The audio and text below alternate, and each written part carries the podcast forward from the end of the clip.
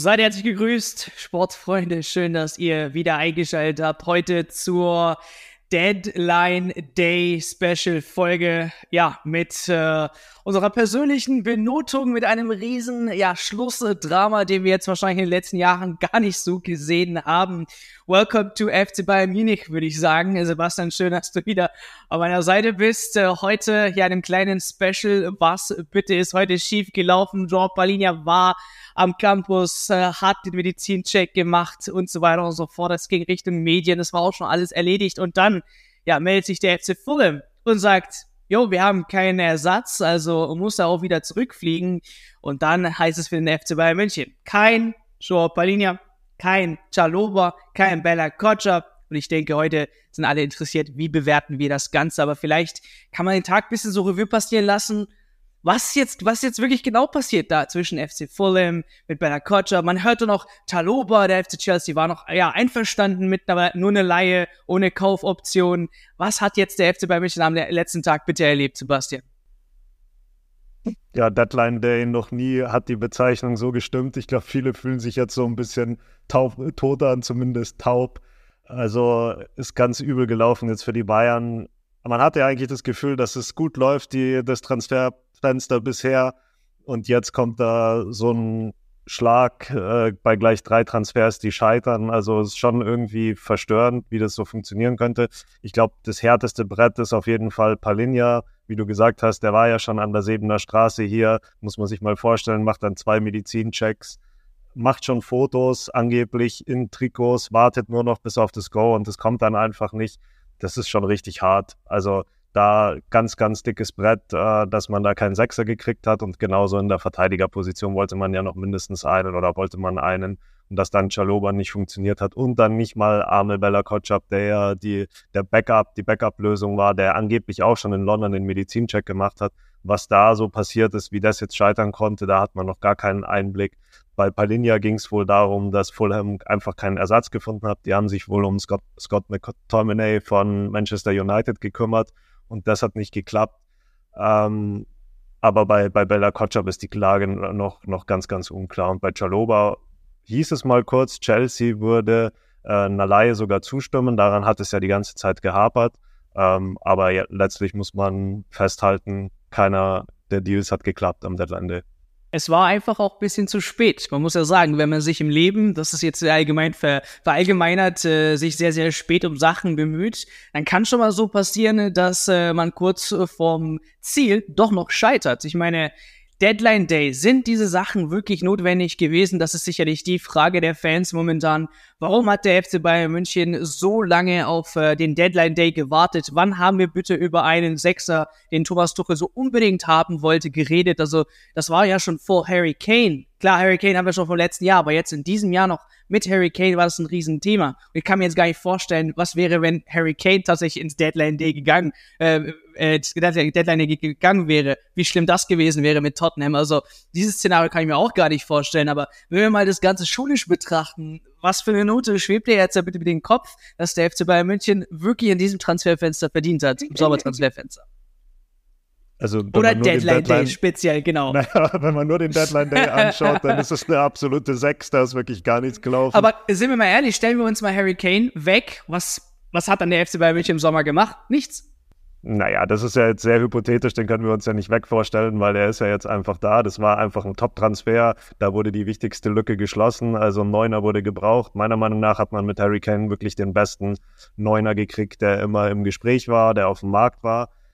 Ich war schon kurz davor, jetzt, als ich mir Gedanken gemacht hatte heute Morgen, wie es, wie denn der Tag so laufen könnte, ob es sogar eine Eins werden könnte, wenn jetzt noch Palinja gekommen wäre, wenn Chaloba noch gekommen wäre, weil das wirklich die Schlüsselposition gewesen wären. Klar, Declan Rice war die Nummer eins Lösung, aber der ist dann schon sehr, sehr teuer über den Tisch gegangen und Palinja wäre für mich dann schon fast das gleiche Kaliber gewesen. Also wenn wir jetzt schauen, wie sich das Transferfenster sonst entwickelt hat bei diesen ganzen Sechserkandidaten, wäre Palinja wirklich der hochkarätigste gewesen. Aber das ist jetzt alles Hypothese. Am Ende muss man sagen, zwei sehr, sehr wichtige Positionen sind offen und vor allem die wichtigste Position für Thomas Tuchel. Er hat von Anfang an gesagt, er will den Sechser. Das war ihm anscheinend sogar wichtiger als ein Stürmer und jetzt steht er mit leeren Händen da und hat mit Gravenberg jetzt wohl noch einen Mittelfeldspieler weniger. Gut, beim Thema Gravenberg muss man sagen, Da hat Tuchel von Anfang an gesagt, das ist für ihn kein Sechser, noch nicht mal ein Achter, sondern eher so ein Zehner, ein offensiver Mittelfeldspieler. Also den hat er eher in eine Schublade gesteckt mit so Leuten wie Musiala oder Sané. Da muss man sagen, sind die Bayern auch wirklich ganz, ganz gut besetzt. Und für 40 Millionen plus 5 Bonus für Gravenberg ist es wirklich ein guter Deal, wenn man sich überlegt, er ist erst letztes Jahr für um die 20 Millionen gekommen. Da hätte ich den Deal auch nicht mehr aufgehalten, weil das ändert eigentlich nichts an der Lage, an dieser Lücke auf der 6. Aber dass man die 6 nicht gefüllt hat und dass man die Pavard-Lücke gef nicht gefüllt hat und dass man dann auch noch Stanisic nach Leverkusen abgegeben hat, das ist schon eine ganz, ganz schlechte Bilanz. Also ja, du wolltest doch eine Note wissen. Genau, so Sechs die... am Deadline Day. Davor hätte ich gesagt, schon so eine 2, wenn man davon den Durchschnitt wählt, dann eine 4, aber gleichzeitig muss man sagen, Harry Kane, absoluter Top-Transfer. Also rettet man sich gerade, du hast gesagt, wie in der Schule, rettet man sich gerade noch so mit den guten Leistungen vom Anfang des Schuljahrs auf, auf eine 3 Richtung, tendiert Richtung 4. Ja. Das Problem ist ja, man hat äh, zum Beispiel auch Benjamin Pavard abgegeben, ähm, ohne ja, adäquaten Ersatz zu finden. Also für mich hat sich so das Ganze, ich würde jetzt Deadline Day vielleicht einfach mal die letzten, die letzte ein, zwei Wochen, wo wir einfach nochmal zusammengekommen sind, äh, mit dir, Ivan und Vieko, wo wir noch drüber gesprochen haben, was könnte jetzt zum Schluss passieren und so weiter und so fort. Und für mich war das eigentlich schon ein guter Puffer für den FC Bayern München, den er ausnutzen kann, die zwei Wochen. Warum dann eben alles das am Deadline Day machen? Kann man vielleicht das beantworten oder wird man einfach nicht drüber schlau, egal wie man, wie lange wir jetzt hier diskutieren.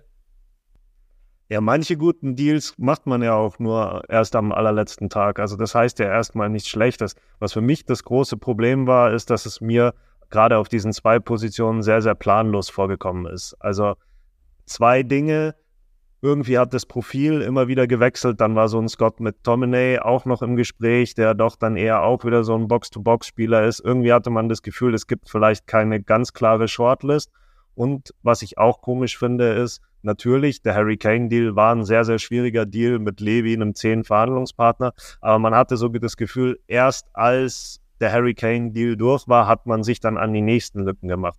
Und wenn man sich jetzt überlegt, wie groß dieser Transferausschuss war mit Dresen, mit Rummenigge, mit Hoeneß, mit Neppe, frage ich mich halt schon, warum man da nicht noch gleichzeitig an anderen Deals schrauben kann. Jetzt Palinja, der Name war ja schon auch länger mal auf der Liste. Man wusste, wie gut der war. Warum hat man sich nicht vorher gekümmert? Wenn der Deal jetzt wirklich daran gescheitert ist, dass Fulham keinen Ersatzkandidaten hat und sie wären eigentlich zufrieden mit dem Preis gewesen, dann hätte man ihnen doch so jetzt nochmal ein bisschen mehr Zeit geben können, wirklich einen Ersatzmann zu suchen. Also das da ist das Problem, dass es irgendwie zu spät ist. Sonst habe ich eigentlich gar nichts gegen, gegen Last-Minute-Deals. Gerade in England wird das ja auch gemacht. Und dann ist es halt auch noch super blöd, dass die Transferperiode in Deutschland dann doch einige Stunden vorher endet, vier Stunden vorher endet. In England könnte man jetzt noch Deals machen, da hätte man noch was probieren können. In Deutschland ist halt um 18 Uhr Schluss. Ja, ähm, dessen äh, oder eines Leides ist der anderen Fre äh, seine Freude. Ähm, wir kommen mal auf den aktuellen Kader, weil der muss jetzt und ihr habt sicherlich die Champions League Auslosung auch mitverfolgt, wie man da in der Gruppe mit reingeht. Ich sag, ich sag mal so, im Vergleich zu anderen Gruppen, wenn wir jetzt auf äh, Liga-Konkurrenten Borussia Dortmund schauen, ist es noch ja, äh, eine machbare äh, Gruppe. Äh, lediglich mit Manchester United, denke ich, werden es auf jeden Fall sehr, sehr geile Spiele. Nichtsdestotrotz, es ist jetzt Dreifachbelastung. Und Tuchel hat es immer wieder angesprochen, ey, nach den Länderspielen, jetzt geht's ruckzuck. Wir haben gefühlt jede Woche paar Spiele ähm, und drei Mittelfeldspieler sind eben nicht ausreichend. Und äh, Gravenberg, wie du schon gesagt hast, der Deal äh, scheint durch zu sein es könnte jetzt vielleicht eine andere Information rauskommen. Wir nehmen es jetzt direkt wirklich nach Deadline Day auf. 19 Uhr haben uns äh, versprochen, dass wir jetzt da hier rangehen. Aber trotzdem, drei Spieler, drei Mittelfeldspieler. Du hast einen, ja, gelernten Außenrechtsverteidiger. Stanisic wurde verliehen. Ähm, nehmen wir jetzt mal Verlierer, Gewinner rein. Also sicherlich freut das den einen oder anderen, der jetzt, äh, ja, vielleicht etwas kämpfen musste, wenn jetzt ein Palina gekommen wäre, wenn ein Chaluba gekommen wäre oder ein Bella Kotschab. Aber wer kann sich jetzt hier freuen und äh, wer ist äh, wirklich jetzt in der Hinrunde auch der Verlierer?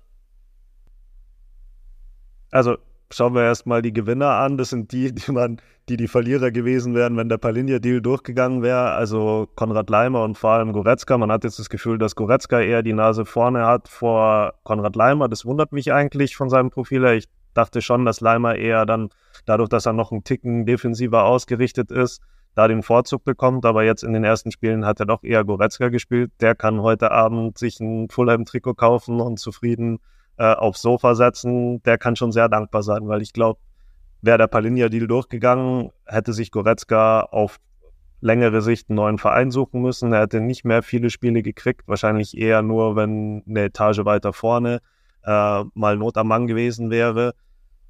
So, ähm, ja, Leimer und Goretzka jetzt von den sind für mich die, gescheit, die Gewinner der gescheiterten Deadline Deal Days, Deadline Day Deals. D-Day, äh, D-Day offiziell. also, genau. Doomsday, oh. sowas. ja, eher Doomsday heute. Und dann, wenn man die Transfers vorher noch anschaut, ist ein absoluter Gewinner Manuel Neuer, weil es hätte auch so laufen können. Am Anfang der Transferperiode hätte man eher gedacht, dass die Bayern einen richtigen Nummer 1 Kandidaten holen. Man war ja wohl auch sehr, sehr weit mit Kepa, wäre da nicht Real Madrid dazwischen gegrätscht. Und jetzt hat er mit Daniel Peretz eine Nummer 2 bis 3, die zu ihm aufschaut. Und ähm, man hofft jetzt, dass Neuer wieder gesund wird. Wenn es kommt, ist das im Tor natürlich, wenn er wieder kommt, ist das im Tor kein Problem.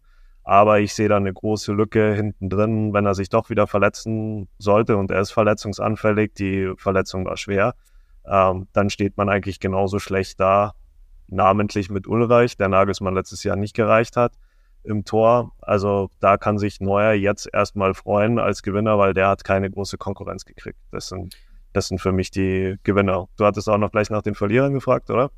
Ich wollte gerade sagen, dürfen wir die Chefetage als äh, Verlierer mit Absolut, in den engeren Kreis reinnehmen? Großer Verlierer für mich Dresen und Co., wenn nicht der ganze Ausschuss Sport. Da muss man sagen, bei Harry Kane haben sie sich noch gefeiert. Man muss, glaube ich, auch noch Brazzo ein bisschen Credits geben, weil der hat wohl schon angefangen, den Kane-Deal einzufädeln. Und danach haben sie nicht mehr viel gemacht. Also Leimer war wohl auch noch ein Brazzo-Deal. Guerrero bin ich mir nicht so ganz sicher. Das war gerade so in dieser Umbruchsphase. Aber sonst, außer Kane, ist nicht viel gewesen. Also man hat jetzt auch immer gesagt, Karl-Heinz Rummenigge wird sein großes Netzwerk einbringen. Der hat die Connections, der kann sowas klar machen. Jetzt weiß ich nicht, ob er heute da viel dran mitgearbeitet hat oder was da alles schiefgegangen ist. Also der ganze Ausschuss Sport ähm, hat da jetzt am Deadline Day keine gute Figur gemacht. Klar hat man nicht alles in der Hand und man kann nicht jetzt äh, wegen zwei bis drei schlechten Deals alles, alles schlecht reden. Aber für Dresen ist es schon was, was er sich auf seine Karte schreiben muss. Klar, Hörnes und Rummenigge haben in der Vergangenheit schon große Deals gemacht, aber das ist nicht so gut gelaufen. Marco Neppe, da ist die Zukunft sowieso noch unklar. Ähm, sicherlich auch ein Verlierer. Und der große Gewinner ist der, der da noch nicht so viel mitgemischt hat, nämlich Christoph Freund, der neue Sportdirektor. Der hat jetzt A, einiges zu tun, aber B, werden jetzt viele Leute sagen, okay, gut, dass du jetzt übernimmst. Und auch irgendwie als Verlierer für mich Thomas Tuchel. Er hatte jetzt viel Macht bei den Transferdiskussionen, hat eigentlich nur Vorschläge aus der Premier League äh, gebracht. Man hat gesehen, wie schwierig es ist, mit den Premier League-Vereinen zu verhandeln. Hat man schon bei Harry Kane gesehen. Da ist es gerade so gut gegangen, aber er hätte auch äh, noch scheitern können, wenn man jetzt Uli Hoeneß anhört. Äh, und viel mehr Ideen als die Spieler aus der Premier League ist dann nicht gekommen. Jetzt hat man sich bei drei Vereinen aus der Premier League, äh, nämlich Fulham, Chelsea und Southampton, die Finger verbrannt. Und das ist, glaube ich, schon eine Lektion, die die Bayern lernen müssen, dass selbst so ein Club wie Fulham mit dem Geld, was es in der Premier League gibt, äh, auch mal zum großen FC Bayern Nein sagt. Also hoffen wir ähm, für den FC Bayern, dass Christoph Freund jetzt ähm, da nochmal einen anderen Kurs reinbringt. Äh, die anderen müssen sich sicher jetzt als Verlierer sehen dieser Transferperiode. Ja, und ich denke, die wichtigste Frage auch äh, an euch Leute gerne in den Kommentaren beantworten, ist der FC Bayern München wirklich so, der Kader, wie der gerade ist, auch ready für DFB-Pokal, für Bundesliga und für die Champions League, die kommende. Sagen wir mal bis zum, und das wäre so der nächste Punkt, den wir hier ähm, ansprechen wollten, ja, Wintertransferphase ist, ja, nach dem Sommertransferfenster ist natürlich vor der, vor dem Wintertransferfenster, wo es natürlich weitergehen könnte. Ähm, ja, denkst du, nicht nur jetzt, ob man jemanden holen kann, aber tatsächlich die Spieler, an denen man Interesse hatte, Paulinia, äh, mit äh, Bella Kocha, mit äh, Chaloba, wer auch immer, die Spieler, die mit dem FC Bayern München jetzt im Sommer sehr intensiv in Verbindung gebracht worden sind. Denkst du, der FC Bayern München klopft da nochmal an im Winter? Ich denke schon, dass sie es versuchen werden. Jetzt gerade Palinja hat ja eigentlich sein Trikot schon. Äh, ich denke auch, dass der nicht mehr so viel Bock haben wird, jetzt für Fulham zu spielen. Der wird denen schon zeigen, was er von ihrer Entscheidung hält. Und ja. so einen schmollenden Spieler zu halten, ist auch immer schwierig. Jetzt hat Fulham Zeit, sich einen Ersatzkandidaten zu suchen. Die Frage ist halt trotzdem, gibt es dann jemanden, der einen guten Spieler oder einen Spieler, der ungefähr so gut ist wie Palinja im Winter abgeben will? Das Wintertransferfenster ist immer viel, viel schwieriger. Ähm, bei Bella Kotschap könnte ich es mir schon vorstellen. Southampton hat er jetzt auch nicht die großen Ambitionen. Die scheinen ja auch irgendwie bereit gewesen, sein, gewesen zu sein, ihn abzugeben. Ähm, das kann ich mir gut vorstellen. Äh, Chelsea, das ist ja sowieso immer Vogelwild, jede Transferperiode, da gehen 10 und kommen 15. Ähm, wer weiß, wie die Saison bis dahin für Chaloba läuft. Das Gute ist ja, wie du gesagt hast, die Gruppe in der Champions League ist herausfordernd, aber sicherlich machbar. Bayern sollte weiterkommen, im Bestfall sogar als Erster. In der Bundesliga kann man höchstwahrscheinlich auch mit dem Kader, sollte man mit dem Kader vorne dabei sein. Und dann ist vielleicht wirklich dieses Wintertransferfenster jetzt mal eins. Erst recht mit einem neuen Sportdirektor, ähm, wo man dann doch mehr angreifen kann. Die Bayern haben sich da traditionell eigentlich immer zurückgehalten, haben nur die schlimmsten Löcher gestoppt. Vielleicht muss man da jetzt nochmal einen Angriff fahren, mit Palinja äh, im Austausch bleiben und dann diesmal halt nicht bis zur letzten Sekunde warten, sondern schon jetzt bald möglich das einfädeln, ja. Ja. Ich denke, vielleicht, das ist auch eine Chance der Hinrunde, könnte der ein oder andere eben doch Tuchel davon überzeugen, dass er ja, ich sag mal, vielleicht nicht der Wunschspieler an Sechser ist, aber irgendwie diese Lücke trotzdem füllen kann. Und ich blicke jetzt da speziell natürlich auf, äh, auf äh, Leimer und äh, Goretzka. Ähm, wie du schon sagst, mit Goretzka hat man eigentlich schon abgeschrieben. Also haben auch oft berichtet, dass er auf der Streichliste steht. Tuchel möchte einen anderen Spieler haben, aber siehe da, Start in der Bundesliga, ähm, spielt auch länger durch, hat ein ordentliches Spiel gemacht, jetzt nicht unbedingt das Beste, was wir von Goretzka kennen, aber diese Flashbacks oder diese, diese ähm, Schläge, die er jetzt bekommen hat, ähm, durch äh, die Nicht-Nominierung zum Beispiel in die Nationalmannschaft, das sind doch so Anzeichen, wo man sagt, okay, nicht nur Tuchel sieht das so, sondern es gibt da andere Leute, die eben ähm, Goretzka nicht mehr als äh, ja die Nummer eins in diesem Mittelfeldkomplex, ob es jetzt mit Kimmich oder wer auch immer ist, ähm, dort sehen. Aber das sind sicherlich die Chancen, die jetzt die ein oder anderen Spieler haben. Und dann äh, kann man natürlich sagen, okay, im Winter wird gestopft, aber dann ist es wahrscheinlich auch teurer, weil wie du schon sagst, Mannschaften mögen es nicht gerne im Winter Spiele abzugeben. Äh, man weiß nicht, äh, wo der FC Fulham dann im, im, im, im Winter, äh, in der Winter der, der Zeit spielen wird, in welcher Platzierung braucht man Palinia oder nicht und so weiter und so fort. Das sind alles schwierige Sachen, die man jetzt sehr, sehr, sehr schlecht äh, ja, vorher sehen kann. Aber wir können eigentlich sagen, das war auf jeden Fall ein mieser Deadline Day für Tuchel und Co., für die Chefetage und da sind sehr, sehr viele momentan wirklich, wirklich Fuchsbeutel, Teufel wild und äh, ja, ihr könnt auch gerne in den Kommentaren schreiben, was ihr jetzt äh, von The Doomsday, sagen wir mal so, haltet oder halten habt, ähm, was schiefgelaufen ist und äh, könnt gerne eure Meinung dazu schreiben. Ansonsten würde ich sagen, hey, jetzt warten wir es ab, ne, Sebastian. Also von meiner Seite, wir haben jetzt äh, quasi das Ganze äh, beobachtet äh, und jetzt heißt es liefern. Ne? Jetzt muss jeder Spieler und auch natürlich der Trainer liefern. Ansonsten heißt es, okay, jeder kann oder auf den anderen mit dem Finger zeigen, ne? Ja, ja, absolut. Also ich will jetzt kein, kein Geld ins Phrasenschein werfen, aber die Wahrheit liegt auf dem Platz. Vielleicht äh, reißt sich die Mannschaft ja zusammen. Es ist ja jetzt auch nicht so, dass alles schlecht ist. Es sind eigentlich zwei Positionen auf der 6 und hinten rechts, die schwierig sind, die Innenverteidigerposition. Also für mich ist Pavard eher der schlimmere Abgang auf der Rechtsverteidigerposition als auf der Innenverteidigerposition, weil man hat drei gestandene Innenverteidiger. Da muss man mal sehen, wie jetzt die Situation in der Zukunft mit Licht wird. Und dann hat man noch mit Tarek Buchmann einen äh, sehr talentierten Spieler, den man vielleicht in so einer Situation dann auch mal ranführen kann. Auf der Rechtsverteidiger Rechtsverteidigerposition hat man jetzt erstmal nur Masraoui. Und, das ist ja das Gute, den hat Brazzo hinterlassen, Bunassar. Zur Not kann der ja auch nochmal spielen. Ich wollte auch gerade was in Phrasenschwein werfen und zwar, äh, wenn ich mich an PSG zurückerinnere, Formationsänderungen. Das wäre vielleicht etwas, was Tuchel sicherlich äh, machen könnte. Äh, ich rede speziell von, ja, Dreierkette und dann hast du eben Coman, wer auch immer auf den Außen mit anderen Angreifern und so weiter und so fort. Also von Tuchel muss man sich, glaube ich, in Acht nehmen jetzt in der Hinrunde. Da wird sehr, sehr viel experimentieren. Ihr könnt euch das Detektiv-like vorstellen. An seiner Wand wird jetzt ganz, ganz viel äh, gepinnt und geschaut, wie man was lösen kann. Es wird sehr spannend. Wir sehen uns in den Kommentaren, würde ich sagen. Wir diskutieren gerne dort weiter. Und dann äh, bin ich jetzt gespannt, wie die neue Saison offiziell oder jetzt die äh, neuen äh, Personalien anfängt. Bis dahin würde ich sagen, äh, vielen Dank für, für deine Zeit, Sebastian, vielen Dank für eure Zeit und fürs Zuhören. Wir sehen uns bis nächste Woche.